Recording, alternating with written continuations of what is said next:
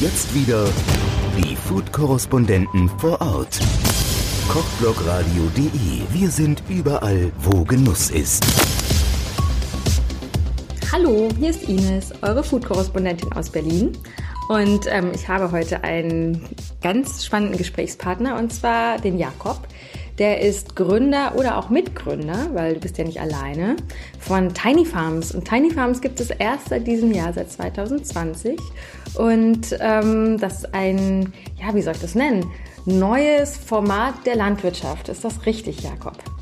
Ja, kann man so sagen. Also wir haben auf jeden Fall vor, einiges anders zu machen in der Landwirtschaft vielleicht gar nicht mal so sehr im Anbau, aber in der Art und Weise und vor allen Dingen mit ähm, anderen Leuten, als äh, das normalerweise passiert.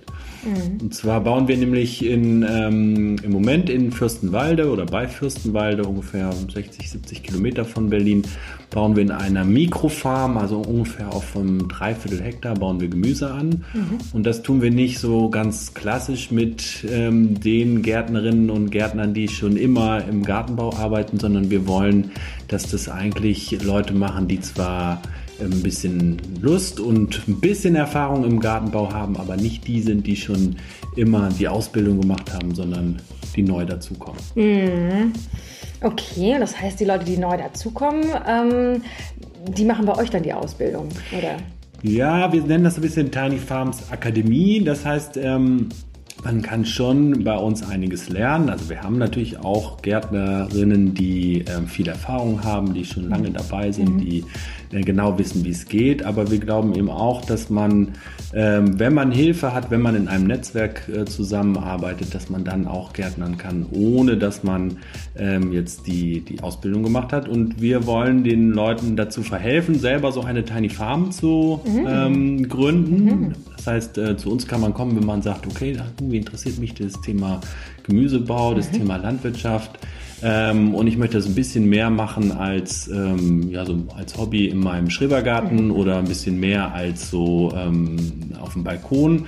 Ähm, aber ich bin vielleicht jetzt auch nicht der, der oder die, die sagt, okay, ich mache jetzt eine dreijährige Ausbildung und ähm, dann ähm, suche ich mir einen Betrieb, auf dem ich arbeite, sondern so ein bisschen so ein Zwischending. So. Und das glauben wir eigentlich, dass das so auch eine Zukunft sein kann, dass man eben Leute in die Landwirtschaft holt, die vielleicht auch noch einen anderen Job haben, dass man mhm. sagt, ich mache das halbtags, mhm. ich teile mir das mit Freunden, mhm. dann hat man so drei, vier Leute zusammen so eine Tiny Farm ähm, und kann eben sich selber versorgen, aber, und das ist in, um uns ganz wichtig, man kann auch Berlin damit versorgen oder mhm. andere ähm, Städter sozusagen. Ne? Das heißt, es ist schon auch eine Form von Erwerbsgartenbau, das heißt, man produziert nicht nur für sich selber, sondern man produziert auch für andere und kann das verkaufen und kann dadurch auch eben ein kleines Einkommen daraus generieren. Super. Das heißt, ich könnte jetzt, wenn ich ähm, ja einen etwas größeren Garten habe, sagen, ich baue hier ähm, wir waren ja bei den Blumenköhlern, deswegen bleibe ich jetzt mal beim Blumenkohl. Mhm. ähm, ich baue da jetzt 20 äh, Blumenkohl an oder Köhler, sagt man das? Ich weiß gar nicht genau. Ich glaube, das heißt tatsächlich Köhle. Köhle, mhm. okay. Blumenköhle, das ist schön. Sagt man irgendwie auch nie in der nee, Plural, ne? Sagt man nie. Stimmt, aber bei uns heißt es immer Köhle, aber vielleicht stimmt das auch gar nicht und äh, es hat sich bei uns nur so eingebürgert. Ja. Tja. Vielleicht mhm. kommt das daher, weil man, weil der Blumenkohl so groß ist und man dann eh immer nur einen benutzt. Das stimmt. das könnte sein, ja. ja. Okay, ich baue 20 davon an und ich möchte eigentlich nur zwei essen und die anderen 18 gebe ich dann euch. Oder wie funktioniert's? Naja, also ein bisschen größer stellen wir uns das schon vor. Also ähm, wir sagen so ein halber Hektar ist ungefähr so die Größe, äh, die das Ganze haben soll, damit es sich eben auch ähm, in einem gewissen Sinne lohnt. Also es wäre eher so, du würdest, sagen wir mal, 600 600 anbauen und ähm, würdest dann, weiß ich nicht, 10 davon essen und die anderen 590 ähm, würdest du über okay. das Tiny Farms Netzwerk okay. sozusagen verkaufen. Okay. Und deshalb reicht auch nicht sozusagen ein bisschen größerer Garten, sondern ähm, ist es schon so, dass wir landwirtschaftliche Fläche dafür nutzen. Mhm. Ähm, wir haben auch Flächen, die wir sozusagen für Leute, Leuten zur Verfügung stellen können, die das machen wollen. Ähm, genau, also so ist es, ist, ist eher die Richtung, dass man da wirklich ähm, schon ein bisschen als, als Gärtnerbetrieb arbeitet. Aber im, eben in diesem Netzwerk von Tiny Farms, sodass man mhm. da eben nicht alleine ist und sagt, okay, was mache ich denn jetzt, was habe ich hier für ein Schädling, was habe ich da für ein Problem, sondern dass man eben da eingebunden ist, dass man ähm, auch gesagt kriegt, okay, hier jetzt ähm, ist zum Beispiel die Zeit, um Blumenkohl zu pflanzen, jetzt ist die Zeit zum Hacken und so weiter und so fort. Super, das erinnert mich auch so ein bisschen an so ein genossenschaftliches Projekt, oder? So ein bisschen. Ja, konnte man Idee so, ne? Das ist so ein bisschen so diese, diese Gemeinschaft. Ähm, mhm. Wir sagen auch manchmal, das ist so Urban Gardening Next Level, so, ne? Dass ja. man so sagt, okay, ähm, man hat diese Community, aber man geht so ein bisschen auch raus aus der Stadt, man hebt das Ganze ein bisschen auf ein neues Niveau mhm. und macht es ein bisschen größer, ja. Mhm. Okay, schon eher professionell, sagen wir mal.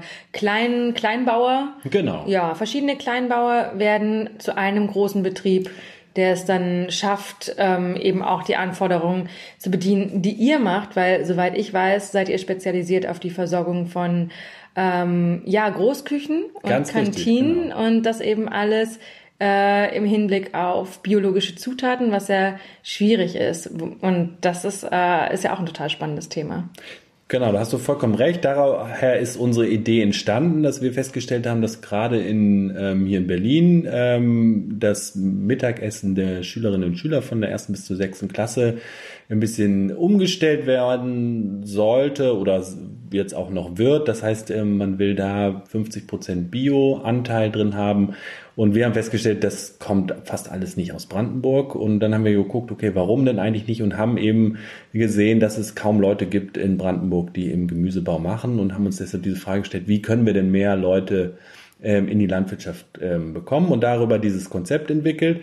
Und du hast ganz recht, weil es ist, sozusagen unsere Aufgabe sehen wir dann einmal darin, die Menschen in diesen Gemüsebau sozusagen reinzuführen, aber wir sehen auch unsere Aufgabe darin, diese ganzen Aufgaben, die um so eine Gärtnerei, um so einen Gärtnerbetrieb drumherum liegen, wie Zertifizierung, wie Abrechnung, wie Vertrieb, wie Marketing, ähm, Logistik und sowas, mhm. dass wir das tatsächlich ähm, so für alle kleinen Tiny Farms gemeinsam mhm. organisieren. Mhm. mhm, mhm. Deshalb sprechen wir auch davon einer virtuellen Großfarm, dass wir sagen, okay, wir sind zwar viele kleine, aber die können wir zusammenschließen eben in so eine äh, virtuelle Großfarmen und dann eben solche Aufgaben muss nicht jeder sich drum kümmern, was mache ich jetzt mit meinem Gemüse oder ähm, sich um die Zertifizierung kümmern oder um die Anmeldung beim Landwirtschaftsamt oder was es da auch immer alles gibt, sondern das machen wir dann eben gemeinsam in diesem Netzwerk. Voll super, weil ich glaube, das ist auch so ein bisschen das Problem für viele Kleine, die sich A, das gar nicht leisten können, die Zertifizierung und B, ist es auch alles viel zu viel Kompliziertheit und äh, ja, also äh, der Zeitaufwand rechnet sich wahrscheinlich dann nicht für den Einzelnen, schätze ich mal. Genau, das ist das, genau das ist das Ding. Ne? Wenn man einen kleinen Betrieb hat, dann ist man irgendwie zwei Drittel der Zeit eigentlich mit den Dingen drumherum beschäftigt ähm, und kommt nur ein Drittel der Zeit äh, zum Gärtnern und dann funktioniert es natürlich nicht mehr. Mhm. Und wir haben halt eben gesagt, okay, dann lass uns die alle zusammenschalten und ähm, dann können alle vier Gärtnern und einige wenige beschäftigen sich dann halt mit den anderen Themen. Mhm. Das genau. ist echt eine super Idee.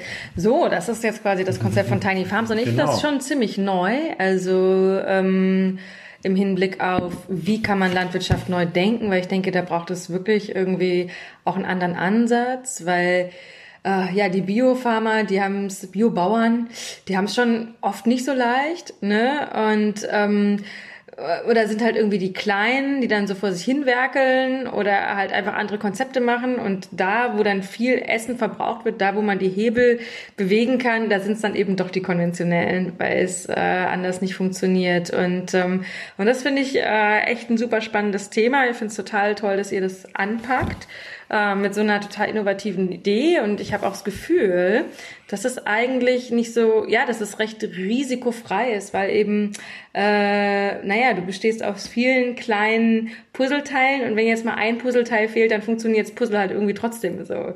Ähm. Das stimmt, das ist, ähm, also das ist sicherlich auch ein, ein großes Thema. Ne? Man spricht auch von, von Resilienz. Man sagt natürlich, klar, jetzt mit zunehmender Trockenheit, mit ähm, dem ganzen äh, Wetterereignissen, mm. äh, die man haben hat, äh, wenn man dann eine Farm an einer Stelle hat und und es kommt irgendwie der Hagel und man ähm, der Salat ist, ist hin, dann ist es für sozusagen eine Gärtnerei natürlich ein großes Problem. Wenn man aber eben an unterschiedlichen Orten ist, dann kann man ein bisschen diversifizieren und das ganze ähm, Risiko natürlich ein bisschen verteilen.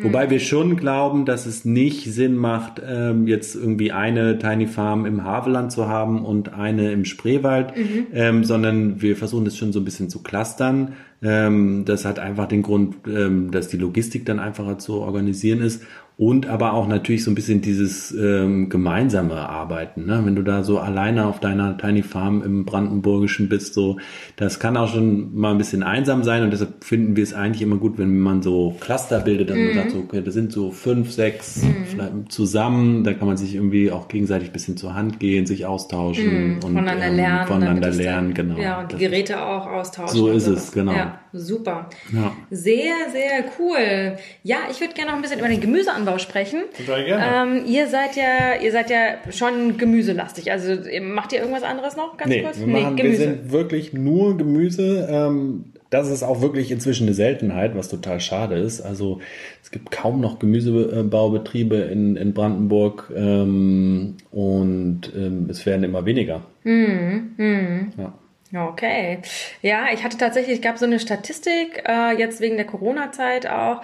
Was wäre, wenn ähm, ja die Grenzen wirklich zu sind, kann Deutschland sich selbst versorgen? Und das Resultat war ja, aber wir würden halt verdammt viel Fleisch, äh, zuckriges Gebäck und irgendwie Milchprodukte zu uns nehmen. Und das war's. Also, Das glaube ich sofort. ja, aber das ist so das, was produziert wird. Also Getreide, ähm, irgendwie Zuckerrüben und ähm, ganz viel Fleisch und Ja. Milch und das exportieren wir halt in großen Mengen. Ähm, aber anscheinend, also Gemüse wirklich nur wenige Prozent und Obst wohl echt fünf Prozent oder sowas. Also tatsächlich ist in Berlin auch so, ich weiß jetzt nicht ganz genau, wie es aus äh, für Gesamtdeutschland ist, aber für Berlin ist es tatsächlich so, dass man ähm, im Bio-Bereich 5% des Gemüses, ähm, was in Berlin ähm, gegessen wird, kommt aus Brandenburg. Also das ist Wow. echt richtig wenig. Ne? Das ist richtig wenig, ja. Und ähm, wann, von wann bis wann ist denn bei euch Saison? Also wann habt ihr eine Pause im Winter oder wie ist das so? Also ähm, wie fast alle Gartenbaubetriebe haben wir auch äh, Folientunnel, ähm, in dem wir ähm, jetzt ähm, über die, die Hauptsaison sozusagen ähm, Gurken und Tomaten und ein bisschen äh, Paprika und Auberginen angebaut haben und jetzt im Winter vor allen Dingen Salate anbauen werden. Ähm, Das heißt, wir versuchen die Saison schon auch ein bisschen ähm, zu strecken. Ähm, wir beheizen das nicht, aber einfach eben durch diesen Folientunnel. Das heißt, unsere Saison geht eigentlich so von März bis Ende November. Ne? Wobei wir auch da ähm, ein bisschen neue Sachen versuchen. Gerade letzte Woche zum Beispiel hat ähm, mein wunderbarer Kollege Tobias, der eben hauptsächlich für ähm, die, die Landwirtschaft zuständig ist, äh, Möhren gesät mit dem Ziel, dass die ähm, am 23.12. geerntet Wow. werden und dass man dann zu Weihnachten frische Möhren hat. So.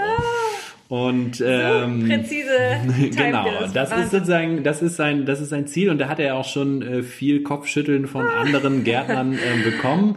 Aber ähm, ich finde es eben ganz toll, dass er da so ähm, solche Ideen eben auch aufbringt, weil er sagt, okay, wir, wir müssen auch mal Dinge ausprobieren und das Wetter verändert sich und eigentlich ist, sind Möhren so, hat er mir erzählt, sind Möhren ein Wurzelgemüse, die auch mal einen kurzen Frost aushalten können, wenn es nicht zu lang ist. Und ähm, ich meine, regionale, ähm, frische Möhren zu Weihnachten wäre doch perfekt. Das wäre super. Ich glaube, damit werdet ihr dann schon auf jeden Fall eine Nummer eins bei vielen Leuten so. Ja, schmeckt ja auch immer anders, wenn es lokal kommt. Und ähm, ja, Standort Brandenburg, was sind denn die Herausforderungen? Weil, also wir haben ja schon echt sandige Böden. Absolut. Also ähm, es ist wirklich auch eine Herausforderung. Ne? Ich habe das vorher schon kurz gesagt. Es kommt wenig Gemüse aus Brandenburg. Das hat auch einen Grund. Ähm, Brandenburg ist eigentlich eher ein, ein Getreideland. Ähm, der Gemüsebau ist, ist hier gar nicht so richtig äh, heimisch so. Ne? Wir hatten mal äh, Besuch von einer Gärtnerin, die gesagt hat, also ganz ehrlich, ähm, man sollte eigentlich Gemüse nur in Baden-Württemberg anbauen, ähm, um, aber nicht, nicht in Brandenburg.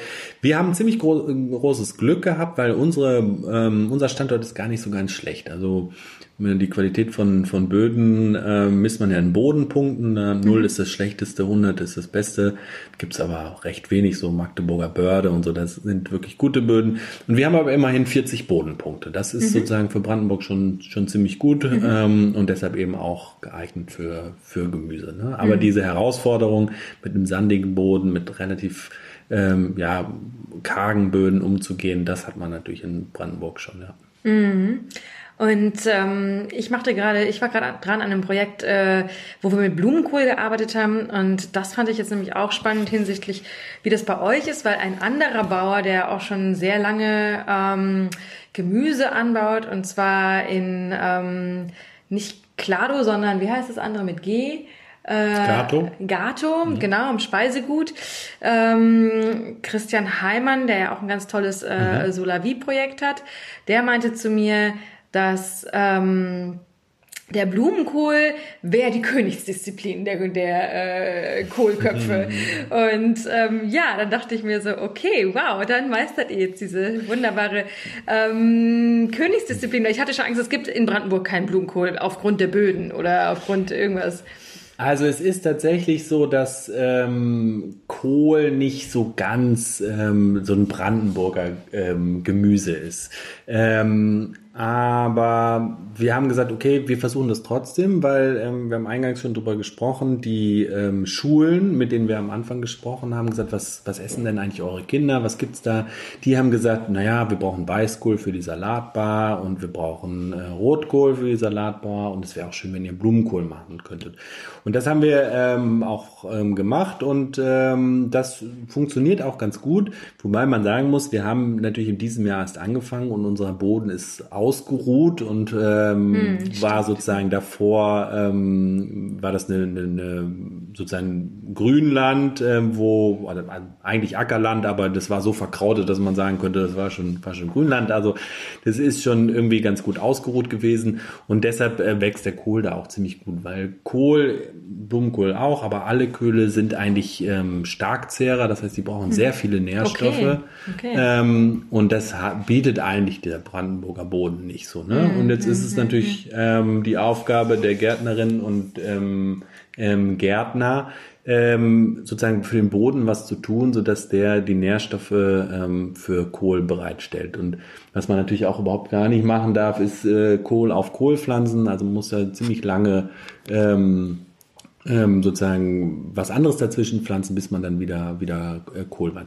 Und ähm, ja, ähm, das ist schon so. Ähm, Blumenkohl hat schon eine besondere Herausforderung. Einmal eben an die wegen der Anforderungen an den Boden, aber auch hinterher sozusagen ne, beim Ernten ist es ähm, nicht ganz einfach. Also die ähm, ich weiß gar nicht, wie man das nennt, damit diese die Röschen oder ja. die ähm, sozusagen die die Frucht, die, wenn man die erntet, muss man darauf achten, dass die von den Blättern immer noch bedeckt ist, weil die wird dann relativ schnell braun auch. Ja. natürlich will man als äh, Kundin oder Kunde einen schönen weißen Blumenkohl haben, so dass man muss gucken, der muss eigentlich noch geschlossen sein, ah. also die Blätter müssen es noch bedecken.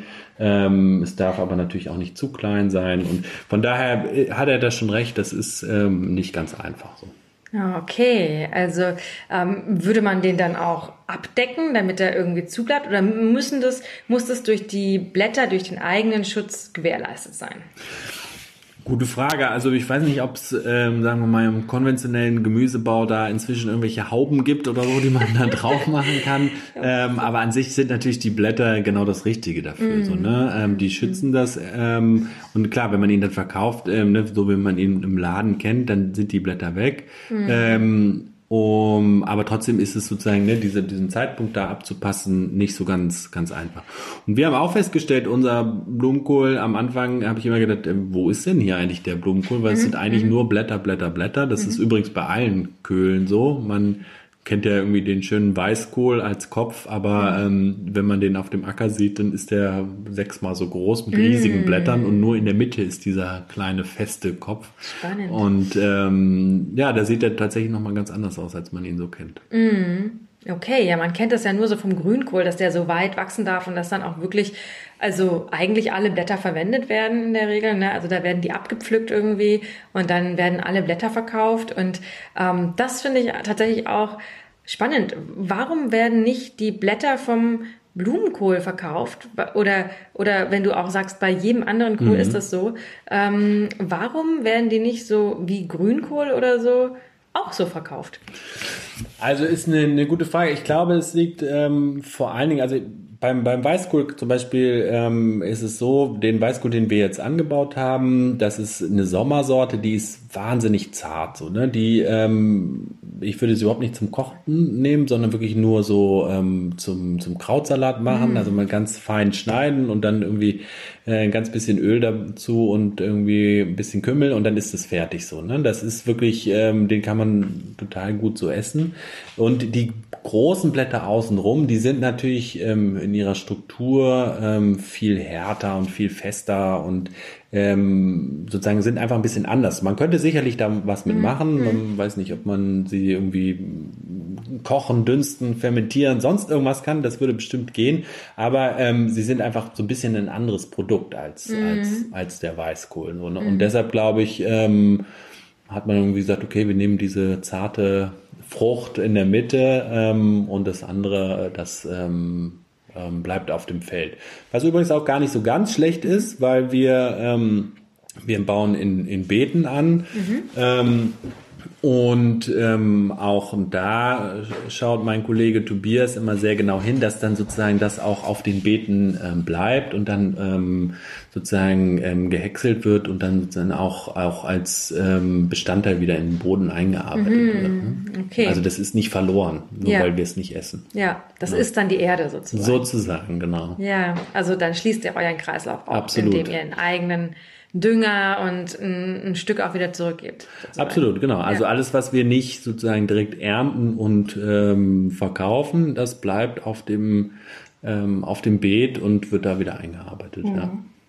Aber generell ist auch schon so ein Ansatz bei euch, dass ihr sagt, ähm, ihr möchtet möglichst wenig Abfälle produzieren, korrekt? Absolut. Also vor allen Dingen in dem Bereich ähm, der Produkte, die wir haben. Deshalb ähm, gehen wir in der Regel auch hin und fragen, ähm, die unsere Kunden, jetzt in ähm, diesem Fall die Schulcaterer, was wollt ihr denn eigentlich? Mhm. Ähm, und mhm. bauen das an. Mhm. Ähm, würde man erstmal sagen, ist eigentlich ganz normal, aber ähm, machen wir, glaube ich, anders als fast alle anderen, ähm, mhm. sondern da wird angebaut und dann wird geguckt, okay, wer will's haben? Mhm. Mhm. was auch zu Problemen führen kann. Also in diesem Jahr zum Beispiel ähm, gab es viel Salat. Es gibt immer so einen Salatpeak, dann gibt's äh, wahnsinnig viel Salat. Ähm, der bleibt dann zum Teil auf dem, auf dem ähm, Acker stehen, weil er ähm, keinen Abnehmer findet. Aber irgendwie haben die äh, Brandenburger ähm, Gärtnerinnen und Gärtner dieses Jahr vergessen, Mangold anzubauen. Ähm, und deshalb gab es ganz, ganz wenig regionalen Mangold, obwohl das natürlich eigentlich eine, eine Frucht ist, die hier wahnsinnig gut wächst. Ja, und ja. ganz überläuft. Normalerweise, genau. wenn man Mangold im Garten stehen hat, dann hat man da den ganzen Sommer von zu essen. und dann hängt einem der Mangold irgendwann zum Hals raus. So das stimmt. und aber man könnte ja den Salat oder auch sonstiges einfach für Saatgut stehen lassen. Züchtet ihr denn eure eigenen Saatgut oder wie sieht es damit aus? Das machen wir nicht. Also das ist, ähm, das ist auch wirklich nochmal eine, eine ganz andere Aufgabe und da muss man wirklich auch richtiger Profi sein. Mhm. Ähm, wir sind sogar dieses Jahr so weit gegangen, dass wir auch ganz wenig Direktsaaten gemacht haben, dass wir viele auch Jungpflanzen gemacht haben, so auch zum Beispiel den Blumenkohl. Ähm, gibt es aber eine ganz wunderbare Gärtnerei, ähm, die sich darauf spezialisiert haben, mhm. die eben äh, Jungpflanzenaufzucht machen, mhm. so dass wir die dann eben als, als Jungpflanzen in den Boden bringen. Ah ja, okay. Ja. Na, spart man sich auch schon mal ein bisschen was von der Gewächshausarbeit und Anzuchtsarbeit. Absolut, und, genau. Ist aber nicht ja. so, dass wir das jetzt nur so machen. Also wir haben jetzt gerade zum Beispiel ja. die Salate, die jetzt im, im, Winter oder im Herbst in die Folientunnel kommen, die haben wir zum Beispiel selber die Anzucht gemacht ähm, ja. und das, das läuft auch ganz gut.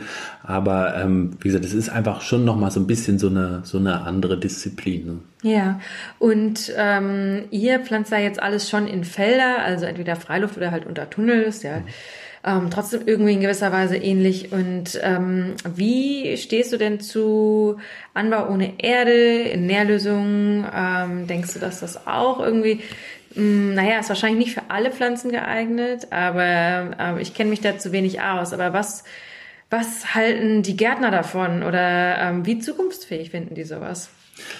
Also ähm, für uns kommt das sozusagen nicht in Frage aus dem einfachen Grund, dass ähm, wir, wir Biogemüse anbauen mhm. und ähm, sozusagen bodenlose Systeme im Moment ähm, im Biobereich einfach noch nicht zugelassen sind. So, ne? Ah, das ja. ist sozusagen so ein ganz praktischer Grund. Und die Frage dahinter, wie stehen wir eigentlich dazu? Ja, das ist nicht so ganz einfach zu beantworten. Also ähm, vor allen Dingen ähm, aus, aus gärtnerischer Sicht, ich will mal sozusagen als, als, als Konsument antworten. Ich glaube, dass ähm, die Frage, wo und wie das unser Gemüse wächst, schon auch einen ähm, großen Einfluss auf den Geschmack und die Qualität sozusagen hat. Und ähm, natürlich ist es auch so, dass ein Blumenkohl aus Brandenburg anders schmeckt als einer aus, ähm, aus Baden-Württemberg und äh, sicherlich auch nochmal ganz anders als einer, der irgendwo in Indien gewachsen ist. Mhm. Ne? Und ich glaube, dass das schon auch, gerade wenn wir uns mehr auf das Thema Regionalität ähm, besinnen oder konzentrieren wollen, dass das auch eine ganz große Chance ist, dass wir sagen können, okay, wir haben eben Gemüse, was auch, was auch unterschiedlich schmeckt, so, was auch ja. irgendwie Spaß macht dadurch, dass es unterschiedlich schmeckt. Ja. Und diese, diese Chance, die vertun wir natürlich, wenn wir ähm, sozusagen in Nährlösungen, in ähm, abgeschlossenen Systemen arbeiten. Ja. Und das ist, das ist ähm, mit Sicherheit so. Auf der anderen Seite, und ähm, ich glaube, diese Frage, also kann ich für mich zumindest auch noch nicht so ganz eindeutig äh, beantworten.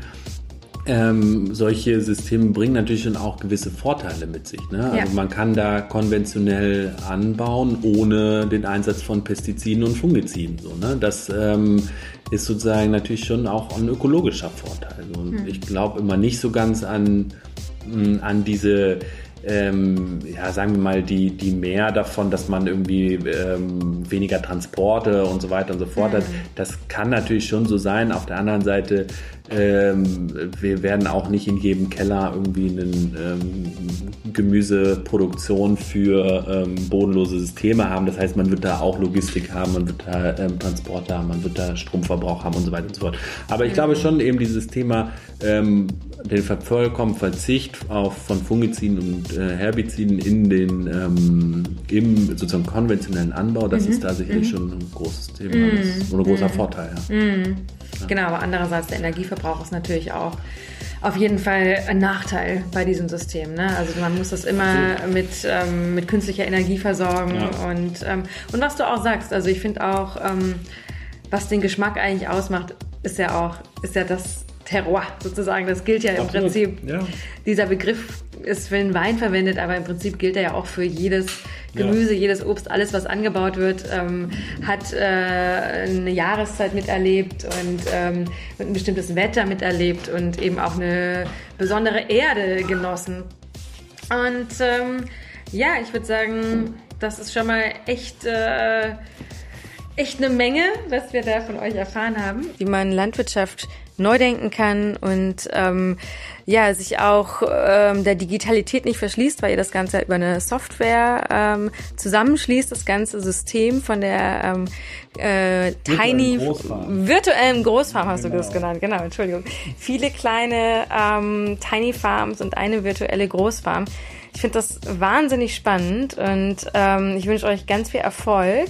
Vielen Dank. Und ähm, dass bald alle Schulen und Kindergärten von euch beliefert werden. Eine Tiny Farm haben, ja, genau. Sehr schön. Und selber eine Tiny Farm haben. Und auch die Schüler noch einmal im Jahr oder zweimal im Jahr mindestens rausfahren zu euch und mithelfen und gleich lernen, was, äh, wo ihr Gemüse überhaupt herkommt. Das ist ja auch mal total wichtig. Das stimmt. Ja. ja, vielen Dank für die Fragen. Ja, danke dir. Die Food-Korrespondenten vor Ort.